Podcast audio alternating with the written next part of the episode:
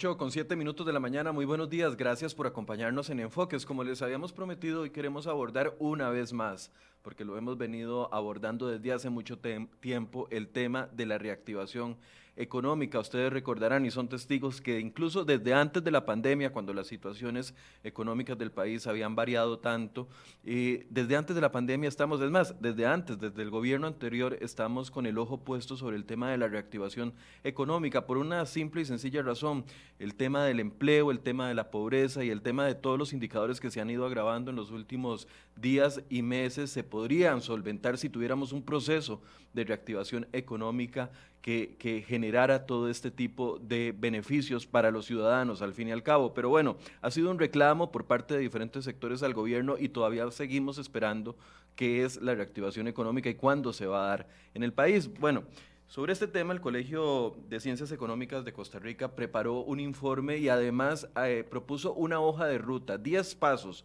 muy básicos que podrían generarse en este momento y que facilitaran las condiciones económicas para que el país salga del hueco en el que está. Hoy vamos a abordar este tema con la ayuda del Colegio de Ciencias Económicas y ya está con nosotros conectado don Luis Vargas, quien es economista de este colegio, que nos va a ayudar a comprender el panorama que ellos analizaron y también la propuesta que han hecho. Muy buenos días, don Luis, gracias por estar con nosotros en Enfoques. Muy buenos días, Michael, a ustedes por la invitación y por abordar este tema de tal relevancia para el país. Don Luis, decía en la introducción que efectivamente desde hace años, podríamos decirlo, venimos hablando de reactivación económica y se ha convertido en un término, a ver, que yo siento que de, de, una u otra forma es muy etéreo, porque decimos, ocupamos reactivación económica, necesitamos que se reactive la economía, pero no, no le llegamos al punto como país para poner ese motor a funcionar. Desde el punto de vista profesional de ustedes, ¿cómo podemos definir la reactivación económica para empezar desde cero?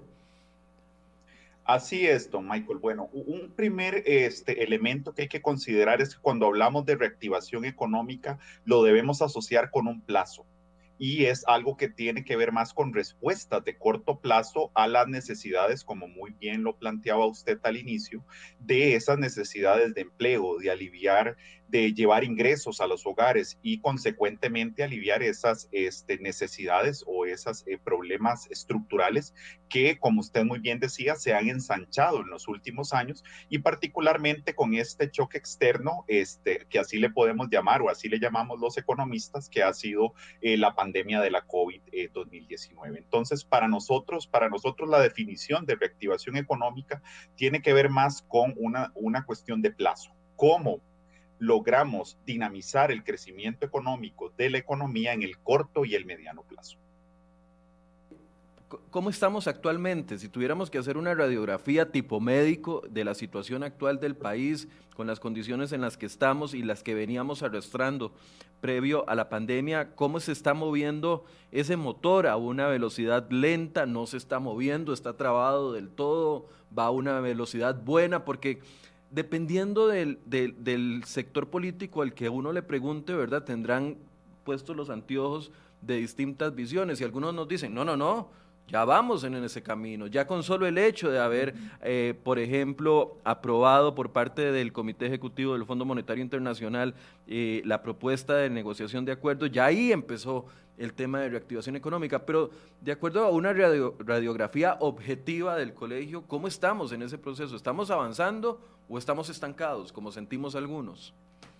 Vamos a ver, Michael, yo empezaría por este, decirte que esa es una respuesta como, como muy bien lo planteas, que puede ser hasta cierto punto eh, subjetiva dependiendo de cómo lo veas, ¿verdad? Yo más bien, y como vos decís, aportando a la objetividad, lo que diría es cómo se ha dado ese crecimiento, si es que se ha dado. ¿verdad? Entonces ahora decimos, bueno, resulta ser que mejora el desempleo y ya no, ya no tenemos una eh, tasa de desempleo del 21, sino del 19, ¿verdad? Pero al final de cuentas, el detalle es que esto responde a un cambio inercial en la economía y no responde a una política pública orientada a disminuir el desempleo. El y, el otro problema con esto de que sea un crecimiento inercial o una mejora inercial que, que vamos a ver, no deja de ser bueno, eh, que, que, que, que veamos mejoras en la tasa de desempleo, pero es sostenible. ¿Cuándo vamos a alcanzar esas tasas de desempleo prepandemia? Eso depende mucho y va a necesitar de medidas claras, contundentes para reactivar la economía. Entonces, si usted me lo pregunta a mí, eh, y bueno, el análisis que hace el colegio es que de por sí, como usted muy bien lo planteaba, el país ya tenía, eh, ya venía con problemas desde antes de la pandemia para dinamizar la economía. No teníamos una política productiva clara de transformación productiva y en particular algo a lo que nosotros le damos, le damos énfasis es que mire más allá de la gran área metropolitana. ¿Por qué? Porque el modelo de desarrollo productivo del país ha llegado a un punto de agotamiento ya la GAM, pues como, decimos popularmente, le hemos logrado eh, sacar el mayor provecho, este, pero ya necesitamos mirar más allá de la GAM, donde hay recursos endógenos muy importantes, donde hay recursos como los puertos, donde hay recursos en los agronegocios, en la bioeconomía, en un turismo que vaya más allá del turismo de sol y playa, a los que debemos sacarle provecho ese es una, un llamado que hace el colegio. Veamos más allá de la gran área metropolitana si queremos un crecimiento inclusivo que incluya los demás territorios y que eh, cierre esas brechas o contribuya a cerrar esas brechas. Porque claro, este, estos problemas que usted me comenta del desempleo, de la pobreza, de la desigualdad, se agravan más conforme nos alejamos de la gran área metropolitana que usted acaba de decir, dice, se debe los resultados que hemos visto, por ejemplo, esa reducción leve en el empleo de 20.4 me parece que era a 19.1 que fue la última medición. Usted dice, se debe a una mejora inercial y no al seguimiento de una política económica o una estrategia.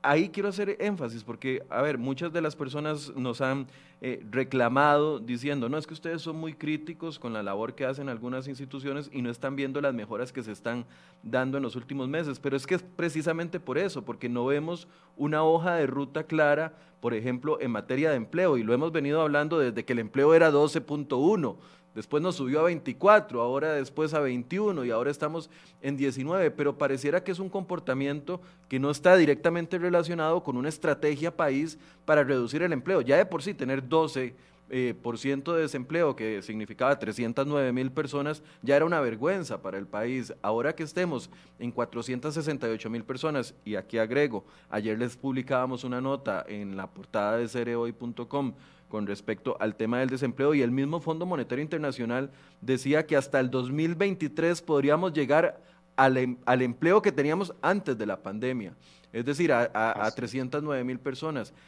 ¿Qué tanto bien o mal nos hace el hecho de no tener una política clara, específica, con hoja de ruta y que lo que se esté dando de recuperación sea por los vaivenes del mercado, por así decirse?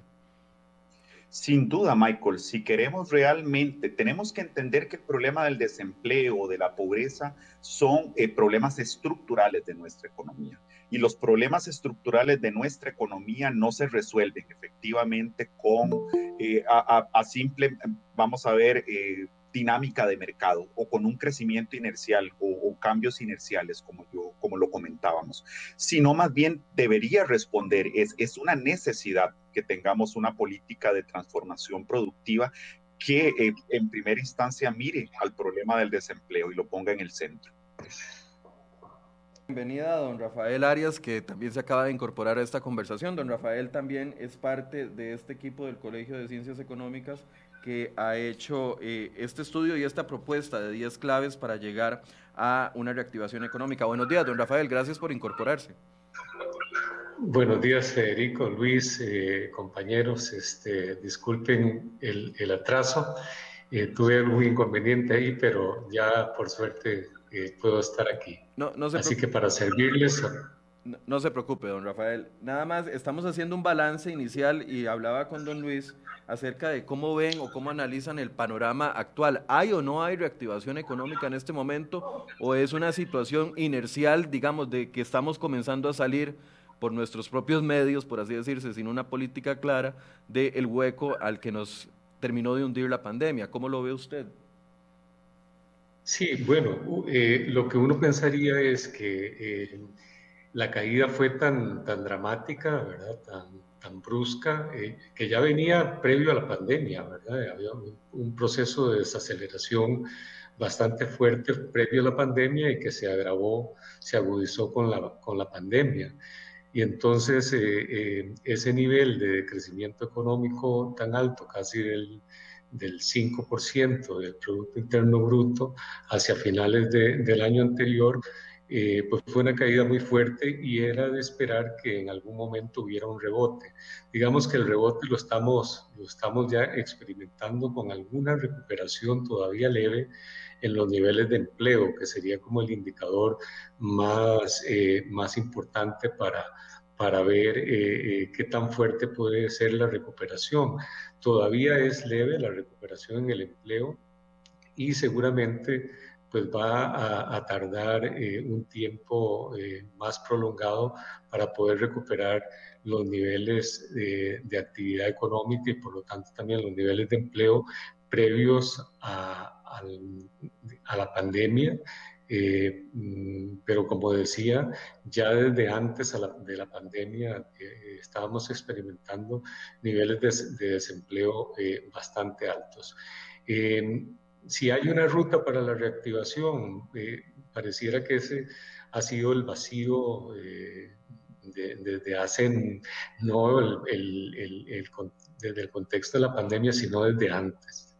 Eh, probablemente si hubiéramos tenido una ruta de reactivación más claramente definida, es más estratégica, con medidas de corto y mediano plazo, podríamos estar eh, tal vez viendo indicadores de recuperación en las actividades económicas y en el empleo productivo mejores. El otro asunto que eh, seguramente Luis lo ha comentado eh, es, el, es el problema cuando nos vamos a un, a un, análisis de la desagregación de los problemas económicos y, sobre todo del empleo, la pobreza y la desigualdad eh, a nivel de regiones, a nivel de los territorios fuera del gran área metropolitana, porque ahí lo que tenemos es que esos niveles eh, han aumentado eh, significativamente mayor de lo que el promedio nacional nos dice, ¿verdad? Y particularmente en algunas, en algunas regiones que han sido eh, más golpeadas por la crisis, como la región Chorotega y la región Pacífico Central,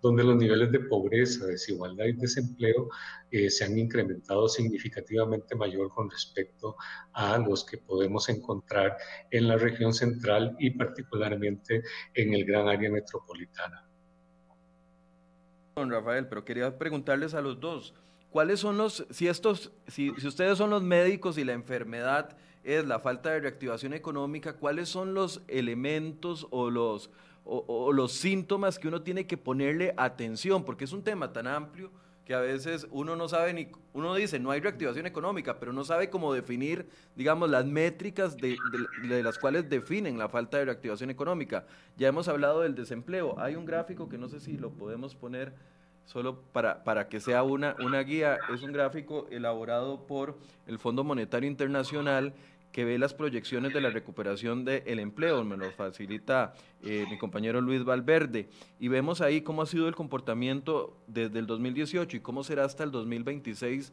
del tema del empleo. Y por supuesto en el 2020 estamos en las cifras peor porque estábamos eh, 20%, para el 2021 la proyección es que baje a un 16%, para el 2022 a un 14%. 2023 estaríamos llegando al 12% que estábamos previo a la pandemia, 2024 10% y así hasta 2026 un 9%, que sigue siendo temas, eh, a ver, cifras muy altas, pero además de este síntoma que sería el desempleo, ¿qué otros síntomas hay que ponerles atención para poder reconocer si hay o no reactivación económica? Don Luis, si gusta. Sí, este, bueno, sin duda alguna, muy vinculado con el empleo, nos tendríamos que ver este, el consumo, ¿verdad? De los hogares. Tenemos que ver variables como la inversión. Este, pues son muchos indicadores económicos, económicos perdón, que nos podrían este, servir como un termómetro para ver cómo va, este, se, va dinamizando la economía eh, en este, como don Rafael lo mencionaba, efecto rebote. ¿Verdad? Un efecto rebote que era de esperar, como, como muy bien lo explicaba don Rafael, pero que este, como país tenemos el reto de eh, darle aún más velocidad, más dinamismo y lograr una recuperación eh, más rápida. Entonces, sí, mirar el desempleo, mirar la producción, el crecimiento de la producción o del PIB, este, de ese indicador MAE que nos va midiendo el pulso mes a mes, el, índice mensual de actividad económica. En fin, este, Michael, son, son varios indicadores este, a los que debemos seguirles el pulso, pero eh, más que solo ver los indicadores es qué acciones tomamos para que estas eh, dinámicas, para que esa mejora en, la, en, el dinamismo económico se pueda hacer de una manera más acelerada, más rápida. Don Rafael, además de consumo, inversión, desempleo y producción que nos señalaba don, don Luis, ¿cuáles otros podrían ser parte de ese termómetro que nos ayuda a medir la situación actual? Está silenciado el micrófono, don Rafael.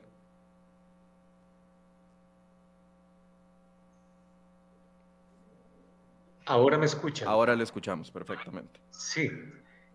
Eh, no, que a lo que dijo Luis, digamos, habría que agregarle que es muy importante es identificar cuáles son aquellas actividades dinamizadoras del crecimiento y del empleo, es decir, las actividades que tienen una mayor eh, articulación, digamos, intersectorial con otras actividades dentro del país y fuera del país, eh, y que tengan, digamos, un, un impacto directo sobre el nivel de empleo y que su, su participación dentro del Producto Interno Bruto eh, sea también importante.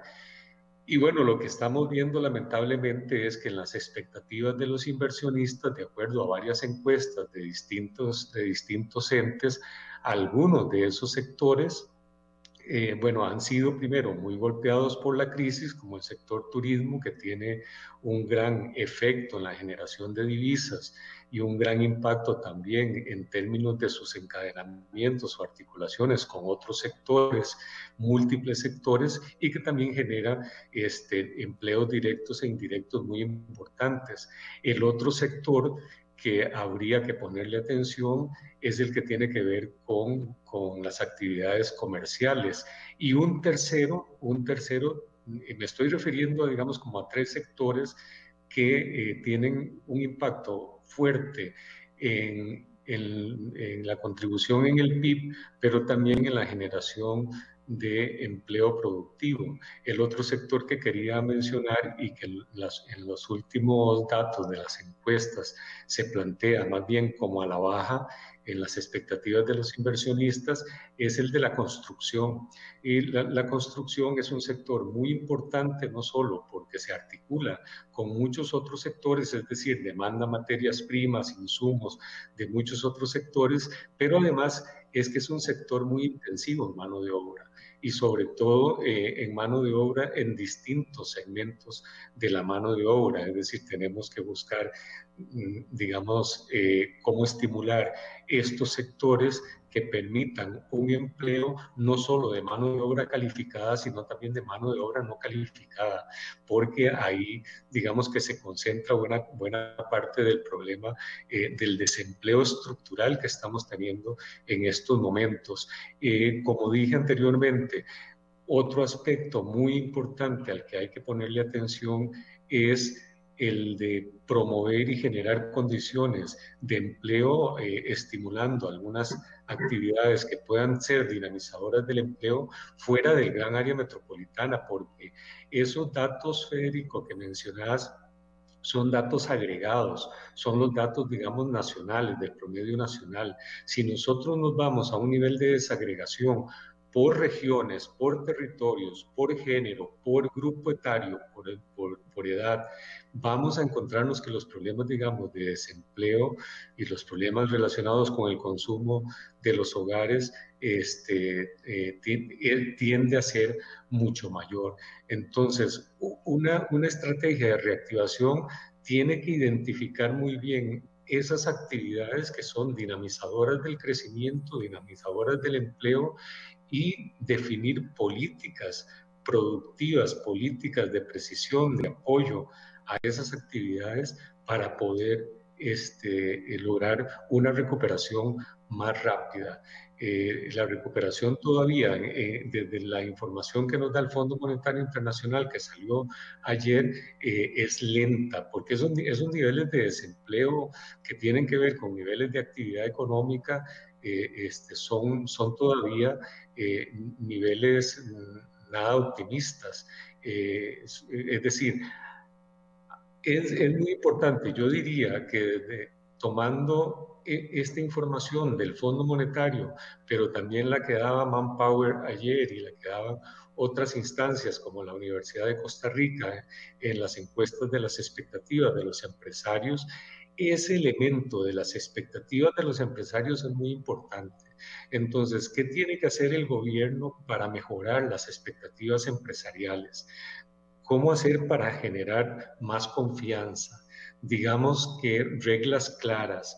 Eh, todo el problema de desconfianza en los agentes económicos y particularmente en los agentes privados, tanto internos como externos, tiene que ver con un ambiente en el cual las decisiones de política económica que hay que tomar no se están tomando a tiempo para hablar, por ejemplo, eh, de las negociaciones de Costa Rica con el Fondo Monetario Internacional y otras decisiones que son muy importantes y que los agentes económicos pues están reaccionando no tan positivamente a esa inestabilidad en el manejo de la política económica. Y después pues falta, como decía, definir política productiva, política de transformación productiva que pueda generar capacidades competitivas capacidades de productividad, apoyo a las pequeñas y medianas empresas, eh, apoyo a las mujeres emprendedoras, al emprendimiento en general, a los nuevos negocios. Digamos que las políticas son todavía muy fragmentadas, son todavía muy dispersas. No existe, digamos, como un plan integral de apoyo a estos sectores que podrían tener una mayor capacidad para emprender negocios, para salir adelante eh, potenciando sus actividades productivas. ¿Qué papel juega, ya que usted lo mencionó, el acuerdo con el Fondo Monetario Internacional o, juega algún papel en esta materia de reactivación de la economía? Juega, juega eh, un papel en dos direcciones. Eh, la, la, primera tiene que ver con que los 1.700 y tantos millones de dólares, pues eh, posibilitan ciertos grados de libertad para manejar eh, eh, ciertas obligaciones del gobierno, pero también para este, garantizar cierta estabilidad financiera en, el mercado financiero. lo otro tiene que ver, y, probablemente es lo más importante, puede ser que, que no se vea así, porque no es tan fácil verlo, es cómo esta negociación, digamos, consolidar esa negociación con el Fondo Monetario Internacional genera confianza en los agentes económicos, tanto en los agentes nacionales como en los agentes internacionales. Si usted me pregunta, Federico, a mí y a Luis, que hemos eh, eh, hecho investigación sobre esta negociación del fondo desde el Colegio de Ciencias Económicas, donde tenemos un documento que escribimos. Si usted me pregunta a mí cuál es la importancia del fondo de la negociación con el Fondo Monetario en estos momentos, tiene que ver con el nivel de confianza que esto generaría no solo en los agentes nacionales, sino sobre todo en las agencias, en los agentes internacionales, inversionistas, en la, en la capacidad de atraer inversión extranjera, en la calificación de riesgo eh, que tendríamos a nivel internacional mucho menor, en la confianza que se genera en otros organismos multilaterales de, de financiamiento, pero fundamentalmente en las posibilidades que tendríamos de atraer inversión extranjera directa en sectores emergentes y en sectores que podrían ser dinamizadores del crecimiento. Eh, de eso no cabe ninguna duda de que la negociación con el fondo podría ser un elemento catalizador de, de, estas inversiones. A nivel interno no tenemos las condiciones en un contexto de crisis fiscal tan difícil, tan compleja como la que tenemos, no tenemos capacidad para desde adentro poder eh, resolver los problemas que implica la reactivación económica, la recuperación económica del país. Necesitamos recursos externos, ya sea vía financiamiento externo, pero sobre todo vía inversión extranjera directa. Ahora, ustedes hacen una propuesta y una hoja de ruta de 10 de diez acciones eh, que podrían cambiar este rumbo, este, este rumbo. en esta hoja de ruta lo están analizando desde la, realidad nacional que tenemos en este momento o viendo que ya se haya aprobado el, el acuerdo con el Fondo Monetario Internacional? O sea, ¿cuál es el panorama del que parten? Luis. Sí, este, pues sin duda alguna, este, Michael, vamos a ver, proponer un plan de reactivación económica, eh, como don Rafael lo decía, sí, la negociación con el FMI es una condición necesaria, ¿verdad? Para que el país retome una senda este, donde se estabilicen macroprecios, donde se eh, genere esas, esas señales positivas a los mercados para atraer inversiones, para mejorar condiciones de financiamiento. Pero eso no quiere decir que el país no pueda avanzar en paralelo. Son dos agendas independientes que aunque tienen una relación estrecha, la, agenda de reactivación económica que el Colegio de Ciencias Económicas propone este, esta, es una agenda que por sí sola tiene elementos para poner en marcha hoy por hoy este, y generar un mayor dinamismo económico, una reactivación económica del país. ¿Por qué? Porque como usted muy bien lo decía, este, es, este, este problema de reactivación o de poco dinamismo, más bien en la economía costarricense, eh, ya viene de años atrás. Y estas medidas que nosotros proponemos eh, son medidas que eh, creemos que son urgentes a tomar ya y que se deberían haber tomado inclusive hace un par de años o unos cuantos años atrás. Entonces, lo que el colegio propone, este, pues sí, sin duda alguna se vería reforzado por esa aprobación del financiamiento con el FMI, pero es una agenda que por sí sola este, podría generar reactivación económica, como don Rafael muy bien lo decía, este, mirando más allá de la gran área metropolitana, mirando sectores claves dinamizadores de la economía, mirando grupos de población eh, donde se requiere una política de precisión. No podemos seguir viendo al país como este, homogéneo, es heterogéneo, hay diferentes territorios con diferentes condiciones, hay grupos de población que tienen sus propias necesidades, llámese mujeres, este, llámese las personas este, que están eh, eh, empleadas en la economía informal, son eh, elementos donde tenemos que tomar medidas concretas con una política de precisión para este, generar esa reactivación económica tan necesaria para el país. entremos a los primeros puntos que ustedes plantean para poderlos ir analizando, porque como bien dice don Luis, a ver, muchas de las soluciones han sido planteadas y han sido discutidas durante todos estos meses. El problema no es la falta de ideas, el problema es la falta de aplicación de esas ideas para generar algún tipo de cambio. Y veo aquí, el primer punto que ustedes ponen es establecer un plan de trabajo conjunto entre actores claves para el desarrollo productivo. Y, aquí me pregunto yo, bueno, pero es que ya hemos hecho esos procesos, estuvimos incluso con mesas de diálogo para, para algún tipo. El, gobierno estableció estos eh, embajadores, por así decirse, de las regiones para que motivaran la, reactivación y los, y los problemas. ¿Qué es lo que, la diferencia, digamos, entre este punto de establecer un plan de trabajo conjunto entre actores claves o el punto de definir un marco de gobernanza regional? ¿Cuál es la diferencia a con lo que se está haciendo en este momento? ¿Qué, qué características tienen que tener diferentes? ¿Te respondo yo, Michael, o le cedo la palabra a don Rafael? El que guste, podemos conversar los tres al mismo tiempo, no, está, no es tan rígido se el lo programa. a don Rafael para que él, comente este tema. Adelante, don Sí, sí, bueno, y Luis, y Luis, puede, y, Luis puede complementar eh, este, porque también es una cosa que hemos venido trabajando fuertemente ya desde hace algún tiempo y particularmente para este documento del colegio. Tiene, tiene que ver el problema sobre todo, Michael, con el cómo, el qué lo sabemos, el qué lo sabemos desde hace mucho tiempo, qué, qué es lo que tenemos que hacer. Ibas a decir algo. Hay montones de diagnósticos, pero el, asunto es no saber la enfermedad. el asunto no es que no sabemos la enfermedad, el asunto es que sabemos cuál es la medicina, pero no nos da la gana como país tomárnosla. Michael, y, a, eso yo le sumaría en el cómo, como dice don Rafael, también vamos a ver cuál es el nivel de efectividad y de precisión con el que tomamos estas acciones, con el que definimos una estrategia, ¿verdad? Porque esto pasa como en el boxeo, pongamos la analogía, no es cuántos golpes des, es que sean efectivos. Con un solo golpe puedes hacer un knockout.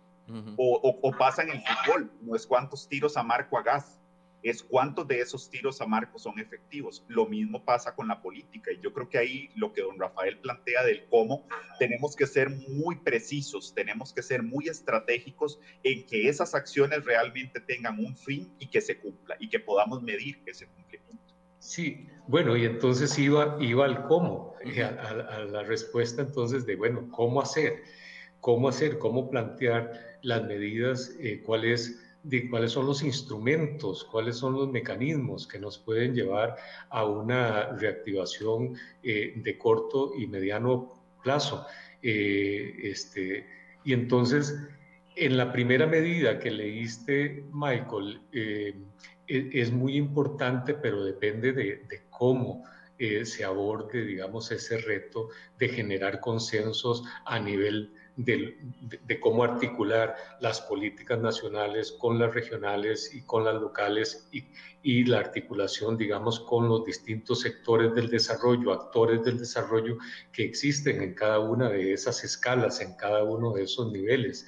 No es un asunto tan fácil, pero hay plataformas ya establecidas a nivel local y regional. Lo que nosotros nos hemos encontrado en los últimos meses trabajando muy fuertemente desde el colegio en las distintas regiones del país es que en la, en la mayoría de las regiones tenemos actores muy activos, actores muy activos que están trabajando curiosamente más de la, desde la sociedad civil con alianza, eh, más alianzas privadas privadas que desde eh, programas o proyectos, digamos, productivos eh, desde el gobierno. Y aquí voy a mencionarte un, ejemplo muy particular que son, digamos, las agencias de desarrollo en las distintas zonas geográficas del país, que existen varias agencias de desarrollo, eh, tal vez de las más sonadas es la Agencia de Desarrollo de la Zona Norte, que ha venido trabajando desde hace años eh, como, como una iniciativa más de la sociedad civil que de, propuestas del gobierno. Y ellos tienen definidos una serie de proyectos y una serie de actividades. Recientemente estuvimos en la zona norte en, en la presentación del Centro de Valor Agregado para la zona norte, que vendría a potenciar el desarrollo de una serie de actividades que ellos han identificado como dinamizadoras del crecimiento y del empleo en la zona norte, ¿verdad? Agronegocios, servicios especializados, eh, turismo, eh, una serie de actividades que ya están identificadas y que es necesario generar, digamos, la infraestructura y la política, eh, las sinergias institucionales, los encadenamientos institucionales para que esas actividades puedan realmente eh, surgir y puedan eh, desarrollarse a los niveles que eh, las distintas regiones necesitan. Entonces, el cómo tiene que ver con un, un, problema que ha sido cuello de botella en el país y que tiene que ver casualmente con la descoordinación institucional, la ausencia de marcos institucionales, marcos de gobernanza que permitan que los recursos que tienen las instituciones en todos los territorios, que son muchos, son muchas instituciones, todas con, con, recursos muy importantes, que esos recursos puedan aglutinarse, se puedan articular en función de promover el desarrollo de actividades productivas donde ya hay reconocidas ventajas competitivas donde ya se han identificado que son actividades dinamizadoras del crecimiento y en las cuales este, hay toda una estructura organizativa en torno a esas actividades en, la forma de, cooperativas, de asociaciones, de alianzas público-privadas, de agencias eh, para el desarrollo en las, distintas, en las distintas regiones, en las distintas zonas geográficas del país. Y entonces lo, lo que hay que definir son, digamos, políticas productivas estas políticas de precisión que hablamos en el documento, hablamos de políticas de precisión que puedan también estar acompañadas por una mejor, más eficiente articulación institucional. Eh, no, no basta con que las instituciones del gobierno estén, eh, gobiernos y privadas, pero sobre todo el gobierno, estén en los territorios, tienen que estar para los territorios tienen que incidir más en, el desarrollo productivo. El famoso Premio Nobel de Economía Douglas North plantea en uno de sus, de sus escritos más importantes que las instituciones importan, pero la calidad de las instituciones pueden promover el desarrollo o pueden inhibir el desarrollo. ¿Qué es lo que tenemos en estos momentos en Costa Rica? Una gran desarticulación institucional. Hay muchas instituciones con muchos recursos, podríamos mencionarlas, pero esas instituciones no están trabajando articuladamente y el problema es que la asignación de sus recursos, algunas terminan hasta con su ejecución de presupuestos, eh, ni que hablar de, banca para el desarrollo, por ejemplo, que, que volveríamos sobre ese tema y no terminaríamos. ¿Por qué no tenemos un sector de pequeñas y medianas empresas eh, robusto, sólido, competitivo, con altos niveles de productividad, como es el caso en otros países de desarrollo relativo parecidos a Costa Rica. Entonces, para darte algunos de los elementos del cómo, del, cómo podríamos ir hacia ahí. Ahora, para, para, desarrollar un plan de trabajo conjunto, eh, aquí viene lo complicado, ¿verdad? Porque, a ver, uno no sabe cuál actor podría aglutinar o reunir y sentar en una mesa de discusión y en una mesa de, articulación de plan de trabajo a todos los actores necesarios, porque todos están enfrentados entre ellos el Poder Ejecutivo enfrentado con el Legislativo, más ahora en la discusión de estos proyectos de ley. El, sector productivo también está enfrentado de una u otra forma con el gobierno. Vemos todas las semanas comunicados de prensa de la Cámara de la Construcción, por ejemplo, de la Cámara de Comercio, que, generan opiniones. Existió el intento de una mesa de diálogo, yo sé que era muy específica para el tema de, eh, de la negociación con el Fondo Monetario Internacional. Ustedes están proponiéndolo en un tema de estrategia para, para finiquitar una, una, una, estrategia de trabajo o, una, o un plan de trabajo. Pero ¿quién sería el actor llamado que pueda ser un actor que tenga credibilidad y que aglutine a todos los sectores y digan, vean señores, este es el problema, ustedes son los responsables de cada cosa y podríamos llegar a un acuerdo? Pero es que es muy complicado en este país conversar porque todos los actores están enfrentados entre sí.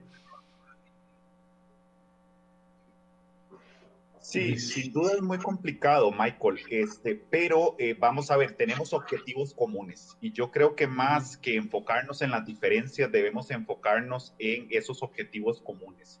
Y, y si algo nos preocupa a todos y todas las costarricenses es el desarrollo del país es cómo reducimos el desempleo, cómo reducimos la pobreza, cómo generamos oportunidades. Este, ahí nosotros somos fieles creyentes del rol de los actores locales ellos que, eh, y ellas que son quienes conocen de primera mano sus necesidades y, y sus oportunidades, que teniendo una adecuada representación de las diferentes instancias y por eso esa importancia de esa promoción de ese nivel intermedio de la gobernanza en los diferentes territorios, esos 15 eh, subregiones que nosotros proponemos con una adecuada representación del gobierno, esa este, identificación de esos metas comunes, objetivos comunes y trabajar sobre ellos. Creo que otro de los problemas que tenemos en este país es que queremos abordar todo de golpe y no podemos. Tenemos que entender que debemos priorizar, que debemos ser estratégicos. Si no tomáramos estas decisiones tan importantes para el país, poniendo todo en la misma canasta, esto genera más conflicto, genera más este, diferencias que puntos de encuentro. Entonces, es atacar problemas comunes en los diferentes territorios, como muy bien lo decía don Rafael, con esa política de precisión. Entonces, bueno, ¿Cómo? ¿Cómo enfrentamos, eh, cómo impulsamos X sector en, en, este territorio? Pongámonos de acuerdo, trabajemos juntos. Por eso, una estrategia sería más bien, en lugar de generar una estrategia país global que involucre a todos los sectores del país, es subdividir en 15 territorios y que se unan esos 15 territorios con los representantes de gobierno, los diputados de esas provincias o territorios que cubren, para poder generar 15 agendas distintas que al final den una reactivación global del país. Esa sería una estrategia. Bueno, sí, tu lectura, tu lectura, eh, Michael, es, es mm, correcta. Es decir, para nosotros, eh, digamos, las seis regiones de planificación que existen en estos momentos, que es, digamos, lo que orienta eh, el diseño y la, la, implementación y asignación de recursos para el desarrollo territorial, son regiones muy grandes, muy dispersas, muy fragmentadas. Muy distintas entre ellas, además. Sí, y dentro de ellas también, o sea, hay problemas interregionales, de diferencias interregionales, pero también hay problemas intrarregionales. Muy bien lo acabas de mencionar. Si uno, si uno ve, por ejemplo, cuál es la dinámica espacial del desarrollo en la región Chorotega, vamos a ver que se concentra en dos o tres cabeceras de cantón y después una gran dispersión en el espacio, una gran fragmentación en el espacio. Lo mismo en la región Brunca, lo mismo en la región Huetar Caribe y así en todas las regiones de planificación. Entonces partimos. El problema es que la, e, e, ese, esa división regional funcional que fue definida en la década de los 70 ya no funciona para la Costa Rica del siglo XXI. Pero además es que si seguimos con ese sistema de planificación, vamos a seguir con los problemas que se han venido agravando de asimetrías territoriales muy altas en todos los niveles. Pero además porque estamos desaprovechando la gran cantidad de recursos con que cuentan territorios en distintas áreas geográficas del país. Y solo te voy a mencionar un par de ellos porque yo sé que el tiempo es limitado y por eso hemos dividido, hemos llegado después de, seguir toda una metodología a estas 15 subregiones que nos permitirían tener, digamos, una incidencia mucho más precisa, mucho más directa de política pública en territorios más pequeños, en territorios más compactos, pero que además comparten una serie de atributos, una serie de condiciones, una serie de recursos. Te iba a mencionar dos casos concretos en los que el país debería eh, estar poniendo atención con planes de reactivación más de carácter sectorial territorial, más precisos en esos territorios. Tiene que ver con los puertos, el desarrollo portuario y todas las actividades vinculadas al desarrollo portuario, logística portuaria, logística de transporte, logística, logística de almacenamiento, actividades de agronegocios vinculadas con eh, las exportaciones de productos agrícolas, actividades inmobiliarias, actividades turísticas, servicios especializados. Y entonces tenemos ahí, si logramos tener claridad de que hay que identificar, digamos, sectores y territorios con potencialidades productivas para el desarrollo, identificar y dirigir los esfuerzos, la intervención, eh, las alianzas público-privadas que son tan importantes también en este contexto, orientarlas hacia esos territorios que tienen este gran potencial articulador de distintas actividades productivas y poder empezar, digamos, ahí generando condiciones para el crecimiento económico, que la idea es que ese crecimiento económico pueda tener convergencia, es decir, que, se, que pueda tener un efecto expansión, que es lo que también nos, nos está pasando, que Ahí es donde el crecimiento perdón, termina la idea para... Sí, termina la idea. El, el crecimiento está muy encapsulado. Se ha encapsulado en el gran área metropolitana y se ha encapsulado en algunas ciudades intermedias fuera del gran área metropolitana, como Pérez Celedón, como Liberia. Digamos, en, en cada región nos encontramos como un encapsulamiento también de ese, de ese desarrollo y que tenemos que poner, digamos, énfasis en buscar mecanismos para que haya una mayor convergencia del desarrollo. Pero te puse el caso de los puertos, eh, podríamos poner también otros casos como el del turismo eh, de bienestar y el turismo asociado con una serie de actividades productivas como podría ser en la zona norte, eh, como podría ser en, en en, la región Chorotega, como podría ser, digamos, las actividades de agronegocios y bioeconomía, eh, tomando en cuenta la gran riqueza de biodiversidad en el, en el Pacífico Sur y en la región Brunca. Es decir, nosotros hemos identificado eh, actividades dinamizadoras en cada territorio. Si ves el mapa con las 15 subregiones, pero al mapa de las 15 subregiones le ponemos encima eh, capas, digamos, con zonas económicas de desarrollo, corredores productivos y clústeres de actividades económicas dinamizadoras, vas a ver que en ese mapa se puede observar un, un esfuerzo por articular territorial y productivamente al país, que es lo que nos está haciendo falta. Ahí es donde uno no se explica, por ejemplo, con la gran inversión, por ejemplo, que tuvo APM Terminals en Limón y el, el potencial que tiene, por ejemplo, Limón para desarrollarse uno no entiende cómo Limón sigue teniendo los mismos problemas que tenía antes de una inversión de mil millones de dólares, con el mismo desempleo, con la misma actividad económica. No es el tema de que de llevar e, inversión a un lugar, sino es aprovecharla, porque qué mayor ejemplo, la inversión que hubo en, en obra pública para el acceso a la terminal de contenedores, la inversión que hubo en la construcción de la terminal de contenedores, la inversión que hubo en la capacitación de ese personal pero uno no ve un cambio en Limón, por ejemplo. ¿Por qué? Porque, no fal porque falta esa estrategia entonces conjunta.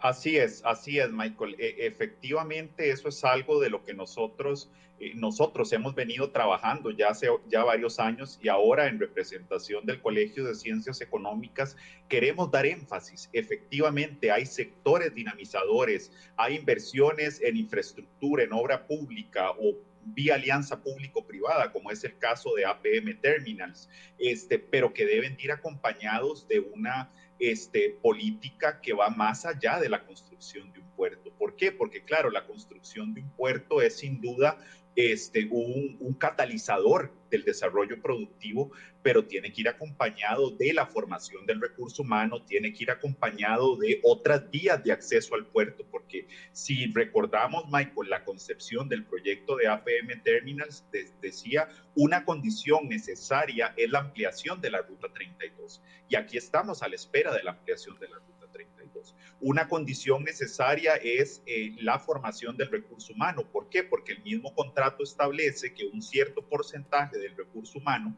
se debe contratar pero no se ha dado porque no existe todavía el personal calificado para atender la obra. En fin, tampoco se han generado esos encadenamientos productivos este, con el comercio, con el turismo y otras actividades. ¿Por qué? Porque no ha habido una política de precisión que así lo establezca. Entonces ahí es donde nuevamente vuelvo al, al término del crecimiento inercial.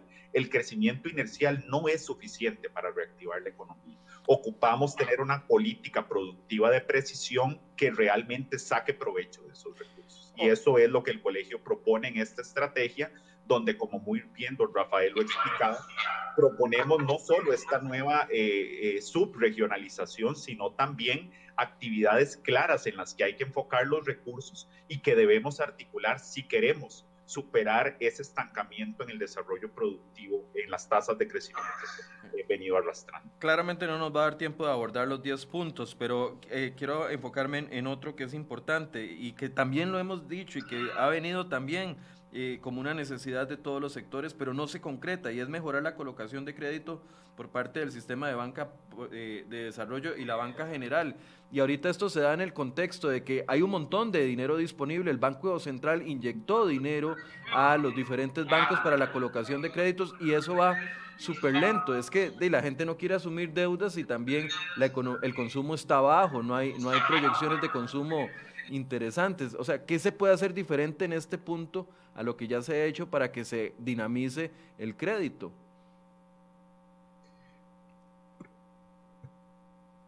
Don Rafael tiene el micrófono apagado. Ahora sí, es como que se, se apaga automáticamente. Eh, primero que todo, tiene que ver con este, entender que, el crédito, eh, la colocación de crédito, eh, eh, la capitalización, digamos, de algunos sectores productivos es muy importante para también las expectativas de estos inversionistas y puedan sentirse mucho más confiados en hacer, en hacer sus inversiones. Y si hablamos de pequeñas y medianas empresas o de nuevos negocios con mucho más razón. Entonces, habría como tener claridad de esa segmentación en la colocación de crédito. Hay que tener también crédito, digamos, subsidiado crédito especial dependiendo del segmento de, los sectores o actividades productivas al que, al que se quiera apoyar. Eh, algunos van a necesitar eh, mejores condiciones que otras, pero digamos que habría que identificar esa segmentación y poder, digamos, hacer las colocaciones de crédito de acuerdo a las necesidades de los distintos eh, actores y de las distintas actividades, actividades productivas.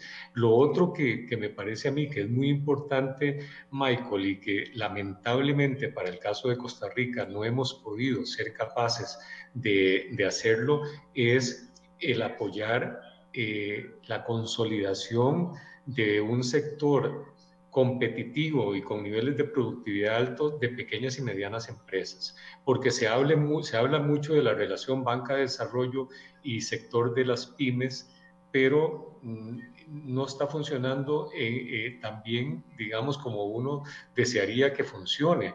Digamos, ¿cómo hacemos para consolidar mejor el sector de pymes, que podría tener un gran impacto sobre el desarrollo económico, pero también un gran impacto sobre el empleo productivo en el país? Cuando las pymes, muchas de esas pymes, son informales, son empresas informales. ¿Qué es lo que nos ha pasado? Cuando uno ve la experiencia de otros países, uno ve experiencia de países como Corea del Sur o Taiwán o eh, Irlanda, eh, para hablar de algunas experiencias de desarrollo eh, recientes, lo que uno se encuentra es que esos países tienen un sector de pymes muy consolidado, Es un sector de pymes altamente competitivo, con niveles de productividad muy altos. entonces, ¿cómo hacer para partir de los recursos de banca para el desarrollo, promover esta consolidación del sector de pymes, promover un sector vigoroso, un sector robusto, un sector con niveles de competitividad altas de pequeñas y medianas empresas que se puedan articular a los flujos más dinámicos del desarrollo económico del país y articularse con las empresas internacionales, etcétera. Eh, pareciera que estamos pidiendo mucho, pero es que esa es la realidad de los otros países.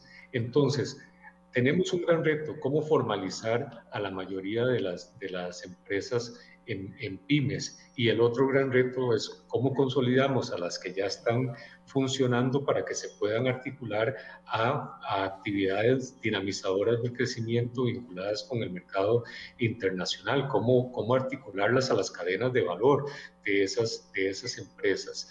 Eh, Banca para el Desarrollo también podría tener un impacto muy fuerte, muy fuerte en la generación de condiciones de innovación que son tan importantes para mejorar el clima empresarial, que son tan importantes para mejorar los niveles de competitividad, digamos, no solo en los sectores, sino en los distintos territorios. Cómo generar medios innovadores en los territorios, de tal forma que esos territorios se conviertan en atractores de inversiones. Eh, Banca para el Desarrollo debería tener también, digamos, como ese componente muy claramente definido.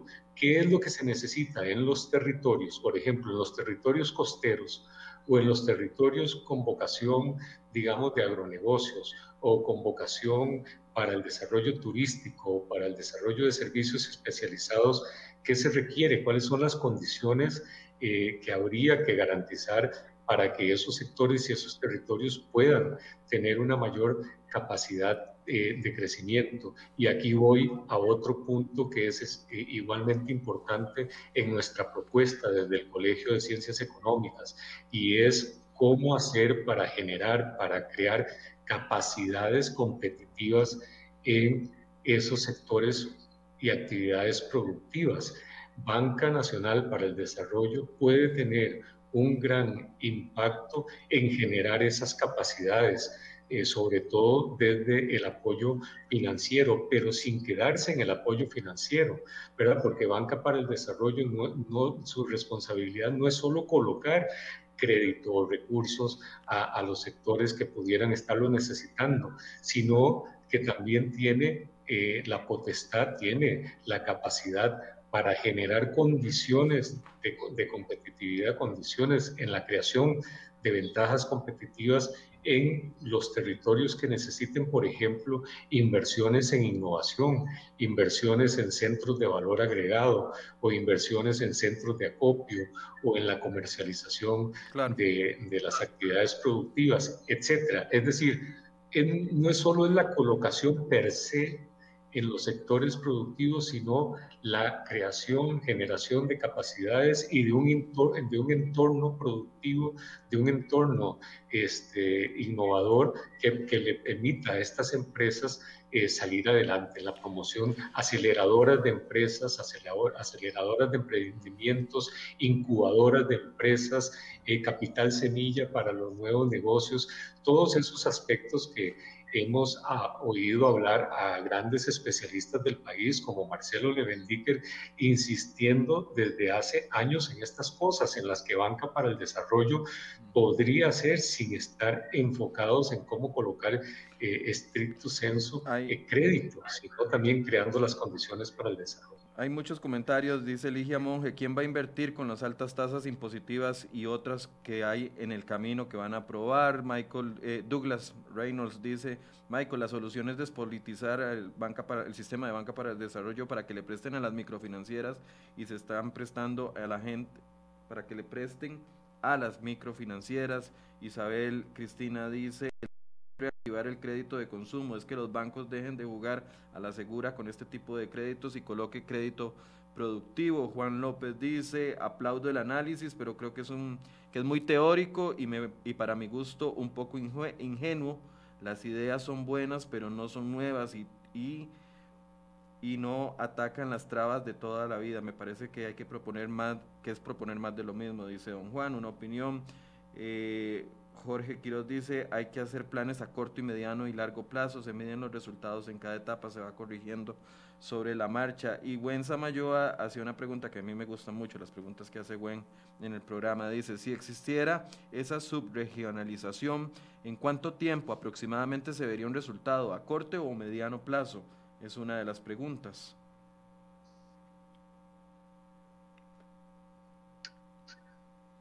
Eso, Michael, es una, es una pregunta, eh, vamos a ver, es una pregunta, efectivamente, una muy buena pregunta, pero una pregunta difícil. ¿Por qué? Porque eso depende nuevamente de qué tan efectivos y estratégicos seamos en aprovechar esa identificación de recursos, de actividades dinamizadoras que este, esta estrategia que el colegio pone a disposición de la sociedad civil, del gobierno, ¿verdad? Y de los diferentes actores, eh, pues tenga un grado de ejecución. La ejecución ya no está en nuestras manos, la ejecución está en las manos de una serie de actores. Lo que sí, el colegio está muy comprometido es a trabajar de la mano con los diferentes territorios y subregiones para la promoción de esas actividades dinamizadoras. Yo, y esto lo digo a título personal, sin dejar de lado que estoy representando al colegio, creo que ya hoy por hoy podríamos empezar a ejecutar acciones que ojalá en este mismo año podamos ver este, eh, respuestas a problemas que tiene la sociedad costarricense, pero en gran medida eso va a depender de esa capacidad de ejecución que tengamos. Yo eh, ahí tomo las palabras de Rafael, eh, da gusto ver el trabajo que están haciendo actores locales desde la sociedad civil,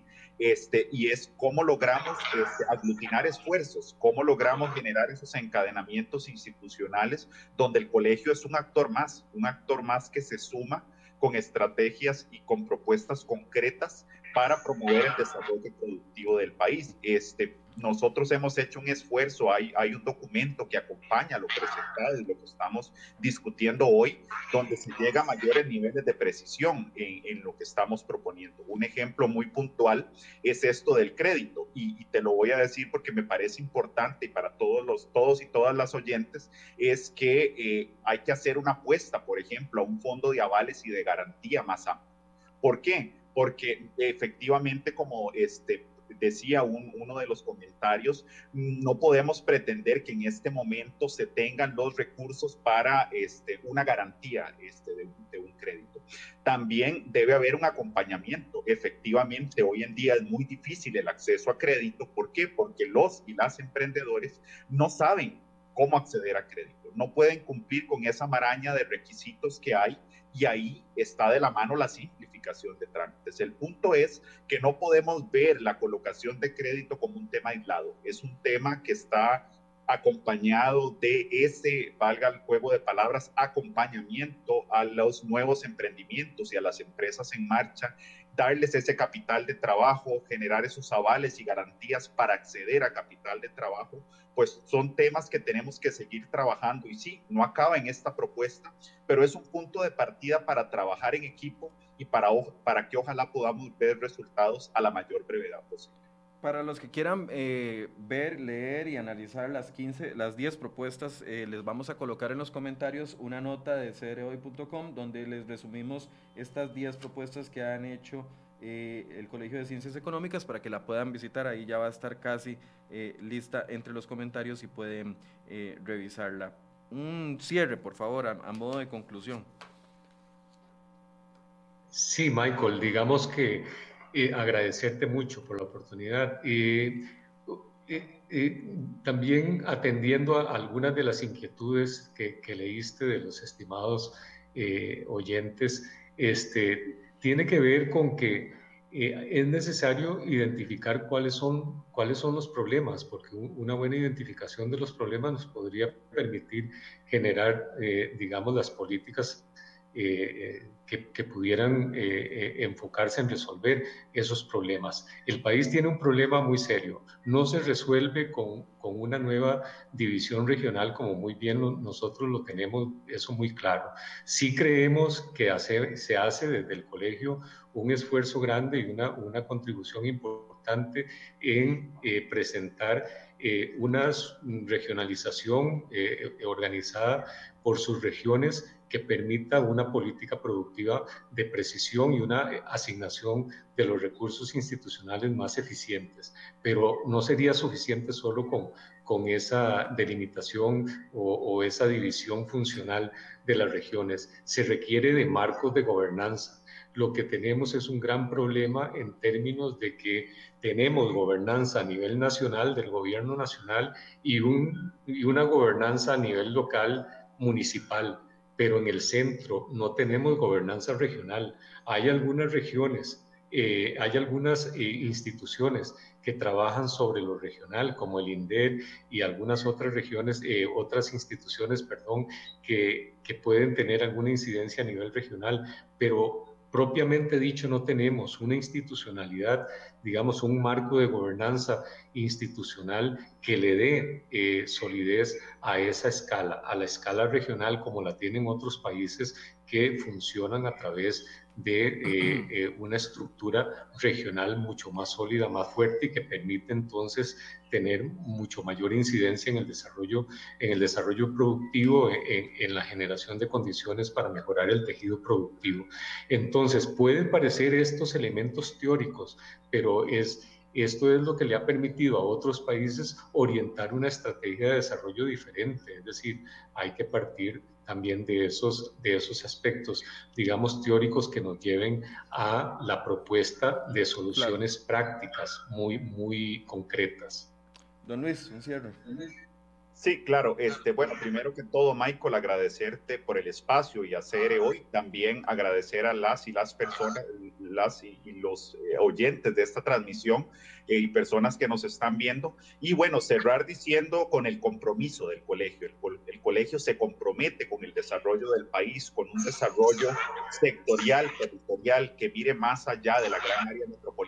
Y esta, este documento que les presentamos, esta estrategia, sienta las bases con medidas muy concretas, con ideas precisas, este, con una identificación clara de actividades dinamizadoras de territorios con sus respectivas, con estas respectivas actividades dinamizadoras y el colegio sigue trabajando fuerte con los diferentes eh, territorios en el impulso de estas actividades eh, dinamizadoras para mejorar sin duda alguna el desarrollo del país. Entonces, reforzar ese compromiso del colegio, hoy nosotros aquí representando este, a los agremiados, a, este colegio y a su junta directiva, este, y seguimos trabajando en esto. Eh, eh, parte de estas alianzas es estar aquí en este espacio en los medios hoy compartiendo la estrategia y poner la discusión del, del pueblo. No es no es que pensemos que ya todo está escrito en piedra, este, nos queda mucho por hacer, pero estamos trabajando en ello y este, pues con los actores nacionales, regionales y locales, seguiremos impulsando estos proyectos que ojalá